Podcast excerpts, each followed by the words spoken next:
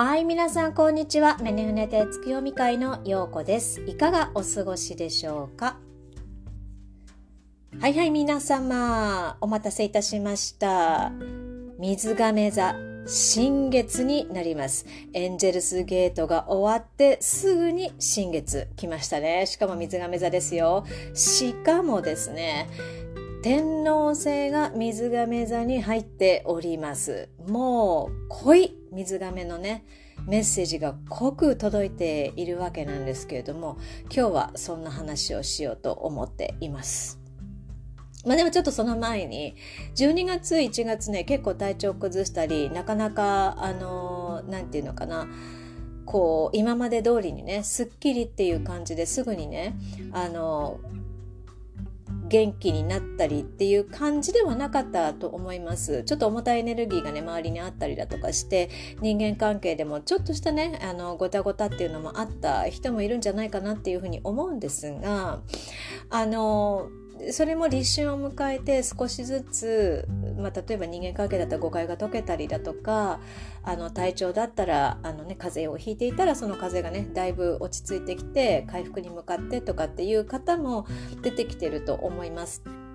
なんですが、えっ、とまあ宇宙元旦で言うとねあ宇宙元旦かん？宇宙カレンダーで言うと新年っていうのは春分から始まるので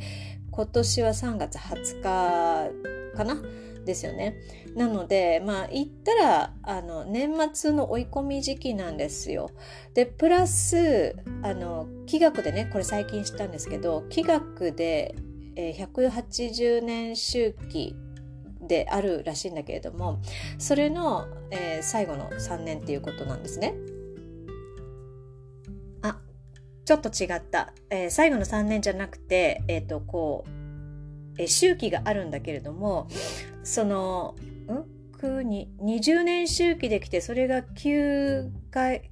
あってでそれを区切っていく最後の第8から第9に入るところなんですよね。なので、えっ、と最後の20年か。長いな。長い。長いな私は3年だってなんで思ってたんだろう。あれおかしいな。なんかちょっと今ね確認したんですよ。3年じゃなかった。なんで3年ってなってたんでしょう。最後の20年が始まったんですよ。なので、えー、その20年が始まるっていうことはこの立春からね始まるっていうことはもうかなりあの次の新しい180年周期の準備になるので結構いろんなことが動くっていうねことなんですよね。いやあのねちょっとごめんなさい。私今すごい気持ちが悪い。この数字に関して。私ね先日ちょっとねあの私の操縦指令契約の生徒さんともお話ししてたんですけどちょっと数字とか時間枠おかしくないっていう。この感覚がおかしくないっていうふうにまあ話してたんですよね。これ私だけですかっていう話をしてたんだけども、えー、なんだろう、えー、皆さん優しいのでいやそんなことありませんみたいな感じで。そうですよねっていう感じで聞いてくれてたんであの、まあ、それが本当にそういうふうに時間枠とかその数字に関してちょっとおかしなことが起こってるっていうふうに思っててくれたかはちょっとどうかわかんないけれども。わかんないけれども。でもあこれが水亀座の、えー、冥王星の力なんだなっって思ったんですよね。要はヤギ座にいた冥王星から時間枠を司る水亀座に移ったので今までと同じスピードとかその何て言うのかな空間枠とか空間軸とか数字枠とかっていう感覚がなんかちょっと違うやっぱり なのでね計算してしっかり計算してるはずなのになんかちゃんきちんと計算できてないとか、まあ、私は、ま、昔からそういうところあったんですけどそういうことがねえっ、ー、と体感してる人っていうか経験っていうかななんか起こってるっていうふうに思ってる人も多いかもしれないですよね。でもこれがあのエネルギーのアジャストっていうので体験してるんだと思うのでこれが冥王星の水亀座のエネルギーですっていうふうに思っておけばまあね あんまりこうイライラしなくて済むかもしれないです。まあ、とにかくえっ、ー、とね 3年どころか20年かよ 長いな本当に。ああ気が遠くなりそうなんですけど、まあ、あっという間に20年なんてねあの本当に過ぎ去るんじゃないかなこの勢いだとっていう感じなんですけれども、まあ、どんどん変わっていくと思いますなので、えー、そのためのね、えーと、要は最終段階に入ってるのでかなりのディトックスそれからこれからの時代に合わせたその体調とかそのボディケアみたいなので調整は入ってきてると思います。えー、ここ数年ね年末年始いろいろなことが起こってあのいろんな意識のこう変化とかそれから気をつけることとかそういったものをねえ、ー、と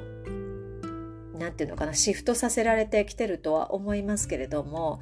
まあここにもそういったことが起こっていたっていうことなんですよね。だからあの結構かなり来てると思うのでその新しいゴールというものがかなり大きな収穫になるんだと思うんですよ。なのでこのままじゃそれ受け取れないよねっていうことで起こっていたっていうふうに思っていただければいいと思います。はい。プラスに取ってってください。ではですね、あの水亀座の新月の方のお話に入っていこうかなっていうふうに思うんですけれども今回のあの天空図を見るとかなり左側に寄ってるんですよね。あの左右っていうのがあるんですけどでしかも天体が水亀座に集中しているし水亀座のあのハウスでもある11ハウスっていうところがあるんですけどそこにも天体が集中してるっていうことはかなり偏りが出てきてしまうということであの2つここでね挙げることができます。1つはもう自分に嘘がつけなくなってくるので 本心でないものは体が動かなくなっていくっていうねだからあののなんか飲みに行こうって言われて本当にあの行きたいって心の底から思っていれば体が動くけれどもなんか付き合いでっていう感じだとなかなか体が動かなかったりだとかね。あのそういったことにもなっていくと思うしえとそれからそういったエネルギーが自分の見えないところで変わってきているので、えーと、今までのやり方が通用しなくなってくるっていうのも経験していくと思います。でまあ、水亀座なのでこう個性的にっていうとかなりあの本当にこう行動的にっていう感じのイメージがあるんですが、えー、そういう感じではなくなんか自分のタイミングで動きたいなでもそれもこう飾っている自分ではなくて素の自分でつながれる人とつながりたいなっていうふうに思いだ思い始めると思うんですね。なのであのここ行かないあそこ行かないって言われた時にえその素の自分でねいられないってその心の奥底で判断された場合は体が動かなかったりするわけなんで。なのでその情報の何て言うのかなえー、っと断捨離って言えばいいのかな？なんて言ったらいいんだろう。要はあの余計な枝葉がついてるので剪定していくっていう感じですかね。もっとシンプルにあの生きてもっとシンプルにつながっていけるっていうような人との人間関係っていうのがあの必要になってくるんじゃないかなっていう感じのそのねあの風の時代っていうのがねえーと、そういう感じになってくるんじゃないかなっていうことを、えー、今回の水亀座の新月ではではあの伝えてきてると思うんです。だから、えーと、自分に鞭を打って何かやってきたこととかあの無理をしてね無意識に無理をしてきてることに関しては本当に進まないかあの具合が悪くなってできなくなるかとかね。そういうことも、えー、しばしば起こってくると思うんでそこはその体とね心のこうコミュニケーションを取りながらまあ自分がらしく自分らしくいられる場所であるかっていうのが判断されてこう生活の基準がなっていく。要はその何て言うのかな価値観っていうものがそういう風に変わっていくっていうそういった流れになります。なのであのなんか今まで通りにやってたのになかなか進まなくなってないこれおかしくないっていうことはあの目に見えてくると思うんですよね。なのでそれはあの相手がどうのとかあの自分がどうのとかっていうそういったあの目線での問題ではなくて宇宙全体がそういうふうになってきてるのでもうあのあそういうことですねっていうふうに素直に受け入れてしまった方がいいと思います。はい、であのちょっとものの考え方とか見方っていうのがあのかなり水亀座寄りになっていってしまうと思うんですね。えー、っとなんですがそれをちょっとね調和させるようにあの自分を落ち着かせていった方がいいように思います。なんで講師ともにそのバランスっていうのが必要になってくるっていうねあのことなんですけど例えばスピリチュアルに傾きすぎていないかとか例えばあの現実の方に偏りすぎてないかそして、えー、そこにこだわりを持ってしまっていないかっていうところなんですよね。なので、えーとこだわりすぎてそしてあの自分を苦しめていないかっていうところにもあると思うんだけれどもでこれを調和させるには、えーと、どうしたらいいかって言ったらあのね本当にごく小さいことでもいいんです小さいことでも何か直感とかサインが降りてきたらそれを見逃さないっていうことがすごく大事になっていく。でこれじゃあこの直感やサインを受け取るにはどうしたらいいかっていうと緩むことなんですよ。いいですか？皆さん。あのインスピレーションとか何かこうはって何かに気づく時って力が入ってない時にそれが起こるんですね。だから私はちょっとなんか直感そんなもの全然わかんないしサインだってわからないしっていうことはそれだけ力んで生きてるっていうことなのでまずその力みを緩めていくっていうことが大事になります。それこそあの現実世界っていうのはね要はあの健在意識というものは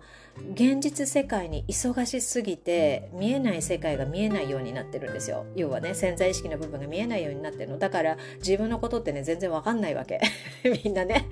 だけどそれを潜在意識寄りにして自分のことを理解させようとする場合は例えばそういう忙しさの喧騒の中から自分をあの静かなところに連れてってあげることが必要なんだよね。なのであの自然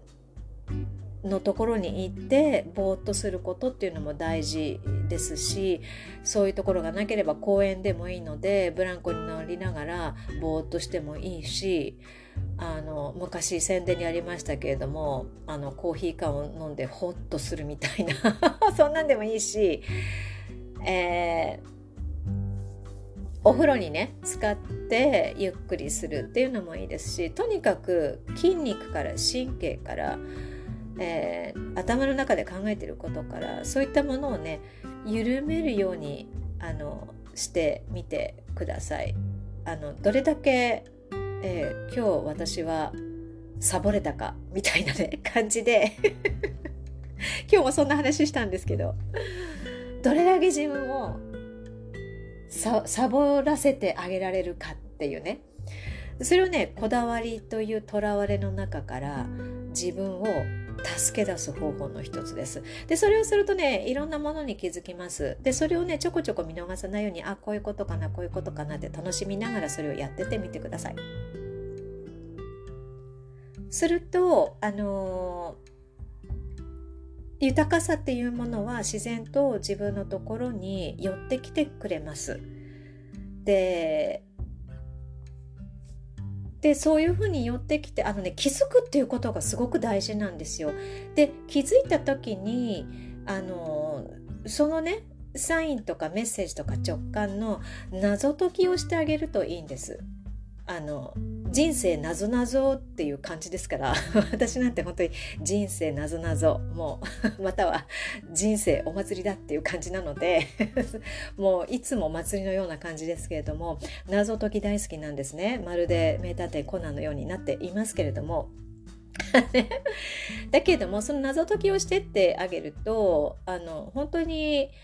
あこっちの道に行けばいいんだなとかまたは新たなパラレルが開いてそっちにこうドアがね開いてねなんか楽しい方向に行けたりとかっていうことがあるのでどんなに小さいことでもいいので気づいたらあ気づいてあげられた自分も偉いっていうふうにあの自己承認をしてあげてください。でそうすることによって古い体制に見切りをつけることもできるし新しいゴールにねあの動きそのエネルギーがね動き始めるのでまあトライエンドエラーをしながらどんどんどんどんその新しいねえーと、ゴールに向かって自分の人生がどんどん進んでいくっていうね感じになっていきます。で新しいことが動き始めるとやはりあの破壊と再生っていうのを繰り返し起こってくるんだけれどもでこの時に、えーと、できればねネガティブに捉えていただきたくないんですね。でやっぱりこれは嫌だなとかあの人はこうだからちょっと近寄るのはっていうそのものの考え方とか言葉を使うよりはあ私はこっちの方が楽しいのでこっちに行きますっていう感じのその言葉をまず変えていってほしいっていうことですね。これ言霊っていうぐらいだからそのどういった言葉を使っていけばえっと、エネルギーを動かしていけることができるかっていうものなんですよね。で日本人っていうのはその言霊の力っていうのは他の、えっと、種族の人たちとはあの比べるものにならないぐらい強いものを持っていますからとにかくえー、分からない人はね自分が話してる言葉とかあの録音して聞いてみるといいです。そうするとどれだけ自分があのネガティブな言葉を使って話してるのかっていうのも分かると思うんですよね。でそれをどうやったらあのプラスの言葉を使って伝えられるかなっていうふうにまあ自分を客観的に見ることもできますしただあのこれが嫌主義ではなくてこれが好き 主義って私言ってますけどこれが好き主義の方にあの意識を持ってっていただければ自然と言葉も変わってくると思いますのでそれでまず自分の潜在意識にあのまあリプログラミングですよね自分が思い込んでいたことをリプログラミングしていってもらうっていう感じにしていくとまたまたまたねあの面白いことが起こって毎日が充実してくるんじゃないかなっていうふうに思います。はい。それからですね、えーと、今回の新月では、そういった精神面的なことだけではなくて、資金面の方もね、きちんと、えー、私たちが考えさせられるようなことも、えー、伝えてきています。で、これは、あのー、まあ、大牛座がね、天皇星と絡んで2ハウスにいるので、まあ、これは何を言っているかというと、まあ、天皇星が入ってるからね。その誰かの役に立つ前に自分をもっと満たしていってねっていうことを伝えてきてる。要はあの溢れ始めたらそれを誰かに使う。まず自分が満たされてなければもうエネルギーって枯渇していきますよね人に与えてしまうとね。だ自分が本当に満たされて本当にもうこれ以上あの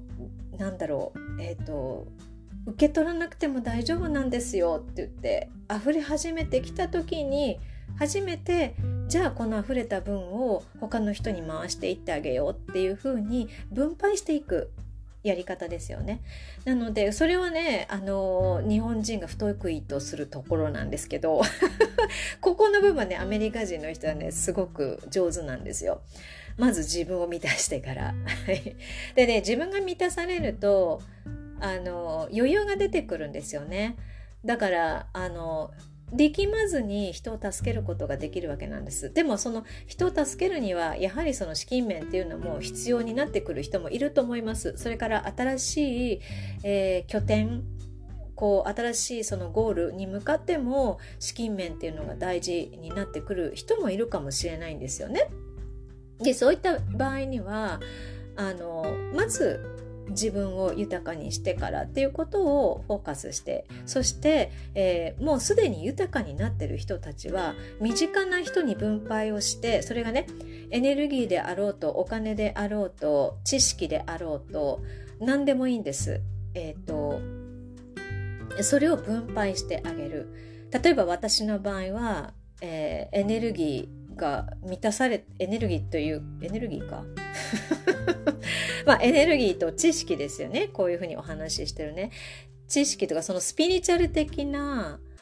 あの陰徳というものが溢れるほど もう受け取ってるわけなんですよ。だからこのようにえっ、ー、と情報を無料でね無料コンテンツとして発信することができるわけなんですよね。これが例えばなくて枯渇しててなんとかって言ってそしてじゃああのその分お金を頂いてっていう感じだとそれはちょっと風の時代には合わないっていうことですよね。だってあの自分のその枯渇してる部分を埋めるために皆さんを利用してるのと一緒だからそれはちょっと違うなって私の中で思うわけなんですよ。だから、えーと、インプットが十分に満たされるまではアウトプットはしないっていうふうにまあなやってるわけなんですよね私はね。はい、なので、まあ、それは水亀座のやり方です私はもう本当にあのどっぷり水亀座なので もう本当にね、えー、大変ですよこれもね。だけど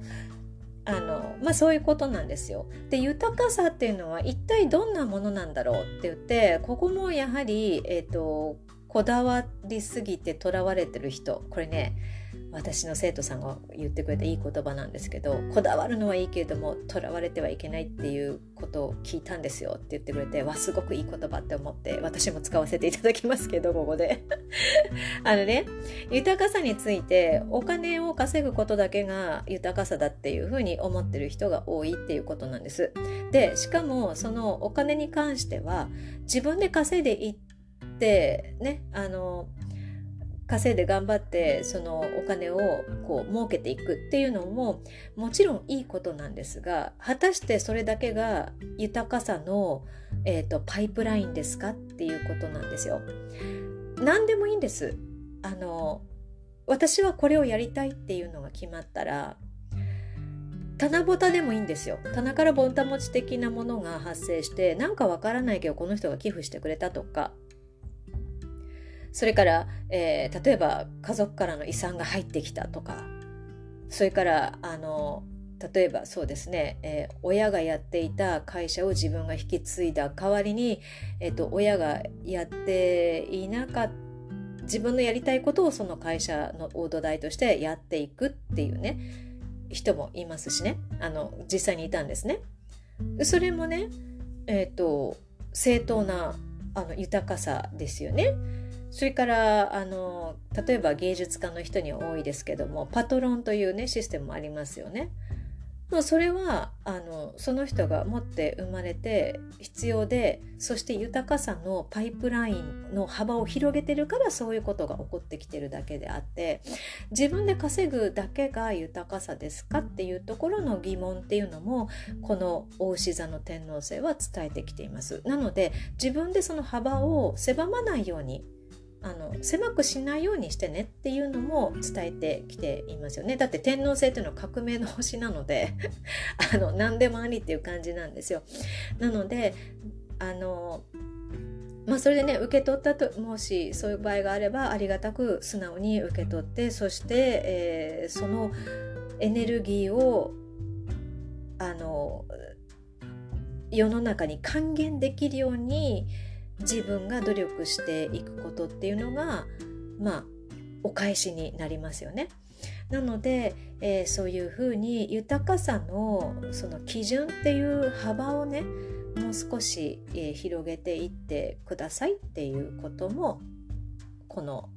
新月では伝えてきていますと。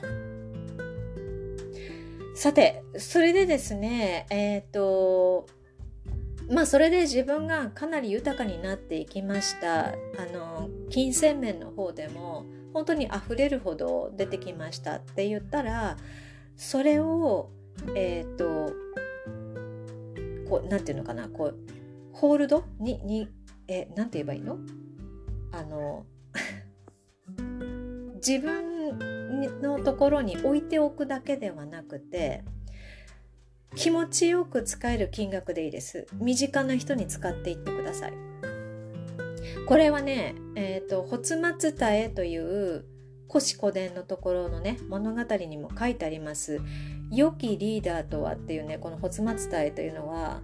まあ、リーダーになりたい人、または、えー、社会を引っ張っていく人、または豊かになりたい人の取説のような、あのーお話なんですよね。まあ、それに気づいてそういうふうに行動できるかはまた別としてそういうお話になります。でその「発末体」の中にもしっかり書かれています。これはあの私たちのね、えーと、先祖たちがいろんな失敗をしてそれをもとにこれはこういうふうにした方がいいよあれはこういうふうにした方がいいよっていうことを、えー、後世にね伝えてくれる要はどうやって生きていったらいいかっていうヒントをね残していってくれている書物でもあるわけなんです。でそこからね、えーとまあ、そこにも書いてあるわけなんだけれども必要以上に自分が豊かになったら困っている人に使っていきなさいよと分配していきなさいよっていうふうに書かれています。でこれはあの人によってはね得意不得意っていうのもあるしそれからあの役割というものもあるわけなんですね。お金を稼ぐことがすごく得意でそして分配していくのが、えー、まあ役割としている人もいるしあの一生懸命やってるけれどもなかなかこの稼ぐことができないっていう人はあの自分一人の力だけではなくて助けを求めてそしてそこから知恵をこうね、えー、教えてもらいながら自分のこうやりたいことをやって社会に還元していく。でこれがいい村づくりのまあなんていうのかな循環方法ですよみたいなことが書いてあるわけなんですよ。なのでえっ、ー、と何でしょうそれがね金銭的なことであってもエネルギー的なことであっても知恵的なことであっても分配してあげるっていうことはすごく大事なんですよね。そして手当たり次第じゃなくていいんです。この人にならっていうことで、えー、分配していく。あの気持ちよくねそれを出せるかどうか。例えばまあお金だったら別に返してもらわなくてもいいですあげますぐらいの勢いで信頼できる人だったりだとか、まあ、エネルギーとか知恵もそうですよね。この人にならって言って別にあの全出しできるような人気持ちよくなぜかというと気持ちよくそれを表に出して与えることができたかっていうことが重要になるからなんです。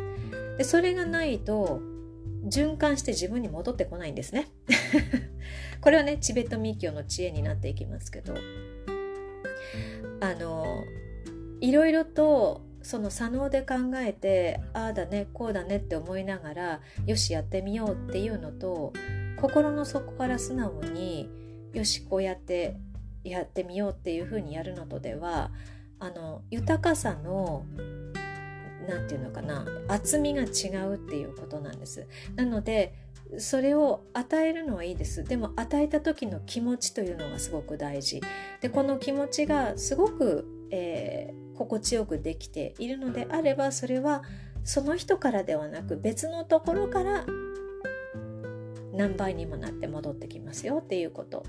それも、えー、一緒に伝えられてきてるっていう感じですね。あのー、まあ、ここでね、あのー、なんだろうその経済的な格差っていうのもどんどん広がっていくと思うんだけれどもじゃあ豊かさの方にのパラレルに自分がねいけるとしたら、えどういうことをしたらそういうふうにえー、そっちのね世界線に行けるのかっていうとやはり目に見えない世界のサインを見逃さない人が豊かさを受け取っていくようになっていきます。なぜかというとこういう方たちというのは自分をどうやったら喜ばせてあげることができるかっていうのを知っている人たちだからなんですだから自分が喜ぶことまずはね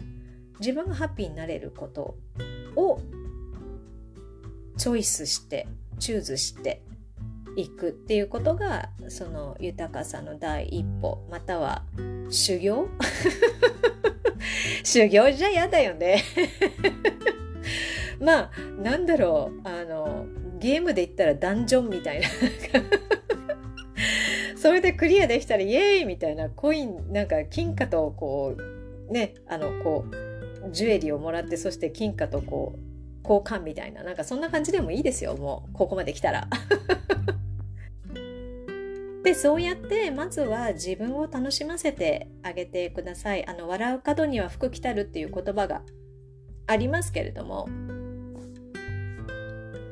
周りのことが気にならないほど自分がハッピーであれば豊かさというのは自然に育っていきます。はい。ということで、えー、今回は少し長くなりましたけれども、あのー、水亀はね、結構、その、まあ、宇宙の図書館みたいなようなものなのでい、いろいろと伝えたいことがたくさんね、ある感じなんですよね。もう分かってますよ。うるさいよっていう感じだとは思いますけれども。少しずつ少しずつ私たちが理解できるように宇宙はねいろんなそのイベントを用意してくれてるみたいなので私たちはそれを淡々とこなしそしてゴールに向かってね。もうポケモンゲットだぜみたいな感じでいけたらいいと思います。はい。ということでですね、えっ、と、春分まであと1ヶ月ちょっとかな。はい、ラストスパート頑張っていきましょう。えー、春からそうですね。そうだ。春から日本がいろいろと動き始めるっていう話を聞いています。えー、5月ぐらいにはグレンと引っかかるようなムーブメントっていうのはね、えー、日本では起こるとも聞いていますなので、えー、それが合図なのではないかなっていうふうに私もまあ、それがね本格的にいよいよ真剣に自分の人生とこう見つめていった方がいいかなっていうねあのサインだと思いますのでこの上半期っていうのはもう本当に自分を満たして、えー、大好きな人たちとあの楽しい時間を過ごしてたくさんいい思い出を作ってそして、えー下半期からはその思い出のね、えー、希望の光を周りに配っていくというね、えー、そういう感じにできたらいいなっていうふうに思います。はい。ということで、えー、今回こんな感じになりましたけれども、次、3月ね。この、この2月はどうなるかね。楽しみね。もう、あの、いろいろとね、楽しく進んでいけるといいよね。なので、もう行き詰まったらもう遊んでくださいっていう感じで、あの、みんなで楽しくいきましょうということで、えー、今回はこんな感じで、えー、終了したいと思います。お聴きくださりありがとうございました。またお会いしましょう。じゃあね。またね。バイバイ。